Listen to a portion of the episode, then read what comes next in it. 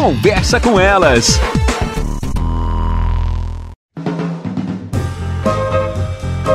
Olá, eu sou Cristiane Finger, jornalista. Ana Paula Lundegren, psicóloga. Estamos começando mais um Conversa, Conversa com, com elas. A síndrome do ninho vazio. As minhas filhas têm 7, 8 anos e às vezes eu paro e penso, meu Deus, como é que vai ser quando elas forem fazer uma faculdade, uhum. forem morar em outra cidade, como é que vai ser minha vida?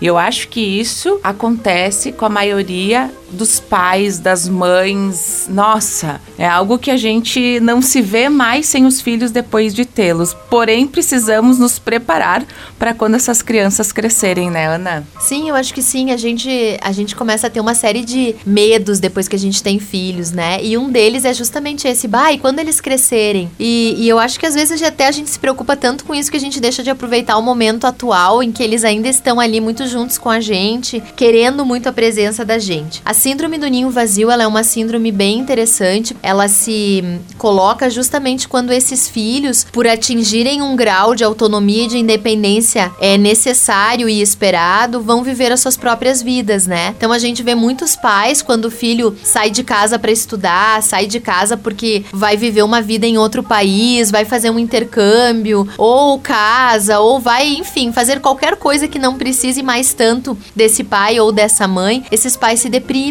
porque eles deixam de ter um papel que eles tinham antes, que era um papel de cuidar, de proteger, de orientar para esses filhos. Mas eu acho que o que a gente tem que pensar aqui é que se esses filhos conseguem fazer esses movimentos saudáveis, de poder buscar o seu próprio caminho, poder entender qual é o seu desejo, o que, que quer fazer e buscar isso através dos seus próprios esforços, significa que esses pais fizeram um bom trabalho. Então, é mais uma questão de se acostumar com não estar com eles o tempo todo, mas sabendo que eles vão voltar vez ou outra, porque eles também vão sentir falta desses pais, né? Não é mais o tempo todo como foi um dia, mas eles voltam para contar as novidades, para dizer como as coisas estão, para reclamar, para pedir um dinheiro, talvez, mas eles voltam. Isso que é importante. Uma vez eu li em algum lugar, né, que os pais Uh, devem ser como âncoras, enfim, eles estão ali, né? E esses filhos voltam quando precisam, depois de poderem ter saído. Então eu acho que é muito bonito esse movimento. Esses filhos vão quando sentem que podem ir, mas eles sabem dentro deles que eles podem voltar porque os pais estarão ali. E esses pais, obviamente, se entenderem que não estão conseguindo suportar isso, ou tá difícil demais, ou até patológico, não conseguem permitir que esse filho vá, começam a achar uma série de coisas, né, de, de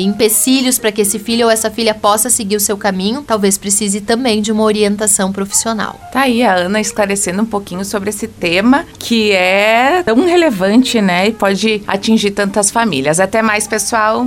Você ouviu na Jovem Pan Serra Gaúcha? Conversa com elas.